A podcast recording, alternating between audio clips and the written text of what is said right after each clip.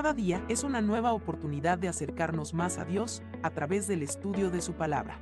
Bienvenidos a su espacio de devocional diario, Jesus is Life. Saludos cordiales. Bienvenidos para continuar en el estudio del libro de Joel, capítulo 2. Ahora que hay tiempo. Toquen alarma en Jerusalén. Den el grito de guerra en mi monte santo.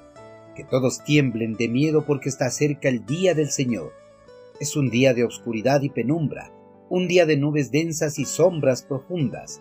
De repente, como el amanecer se extiende sobre las montañas, aparece un ejército grande y poderoso. Fuego va delante del ejército y las llamas detrás. El Señor va a la cabeza de la columna, con un grito los guía. Este es su ejército poderoso y ellos siguen sus órdenes. El día del Señor es algo imponente y pavoroso.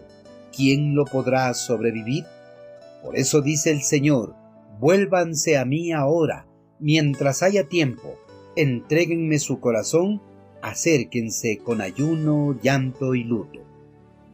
Un millar de personas alrededor del mundo no prestan atención a las palabras proféticas que se encuentran registradas en las páginas de las Sagradas Escrituras, pues piensan que todas estas advertencias de juicio sobre este mundo son simples historias inventadas por fanáticos religiosos.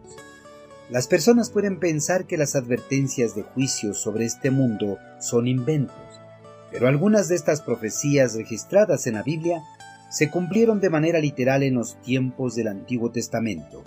Otros se cumplieron en el periodo de los 400 años de silencio y otros en el periodo del Nuevo Testamento. En las Sagradas Escrituras existen algunas profecías que todavía no se han cumplido, pero se cumplirán cuando se acerque el día elegido por el eterno Creador para su terrible ira sobre este mundo pecador. En este día, todas las personas que no prestaron atención a las advertencias de estas palabras proféticas registradas en la Biblia, recibirán todo el furor de la ira del Dios viviente. Ignorar las advertencias puede causar un terrible daño. Ignorar las advertencias puede causar un terrible daño, no solo la vida de la persona que ignora la advertencia, sino también la vida de las personas que están a su alrededor. Este iba a ser el caso del pueblo hebreo, pues pese a que en todo el reino israelí existía un pequeño remanente fiel que honraba y adoraba a Dios de todo corazón, la nación estaba a punto de sufrir la terrible ira de Dios, debido a que la mayoría de los habitantes del reino habían roto su pacto con Dios.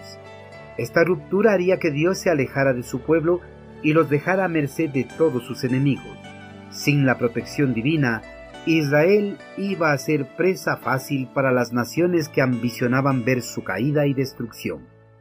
En medio de las relaciones rotas entre su pueblo y Dios, el profeta Joel trató de llamar la atención a sus compatriotas para que mostraran un genuino arrepentimiento de sus pecados y buscaran la reconciliación con Dios. Para este propósito, Joel profetizó los acontecimientos que estaban próximos a desencadenarse sobre la nación como el castigo por sus rebeliones y pecados. El profeta anunció que en el día de la ira del Señor contra Israel, un enorme ejército fuerte y poderoso aparecería de repente por las montañas para invadir y destruir completamente la nación, que el Señor de los ejércitos celestiales iba a estar a la cabeza de ese imponente ejército y que nadie iba a poder escapar de este terrible castigo divino.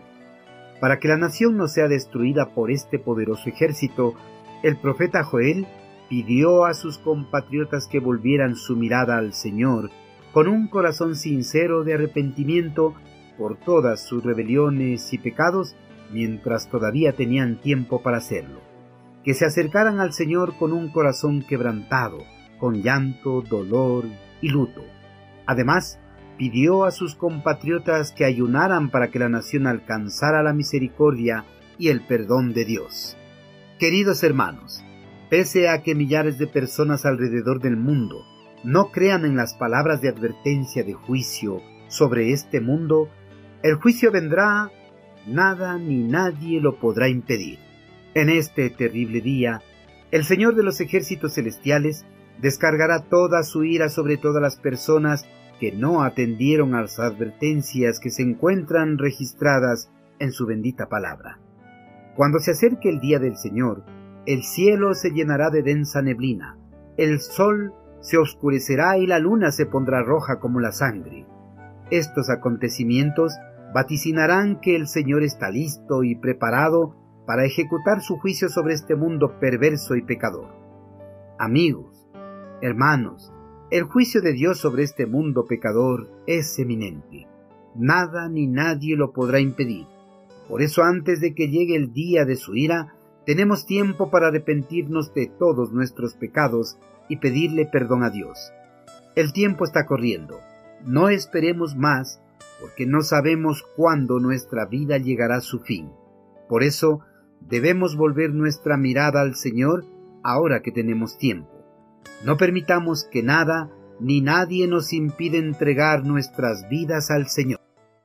Envíenos sus sugerencias y comentarios a nuestro correo electrónico ministerio.jesusislife.net.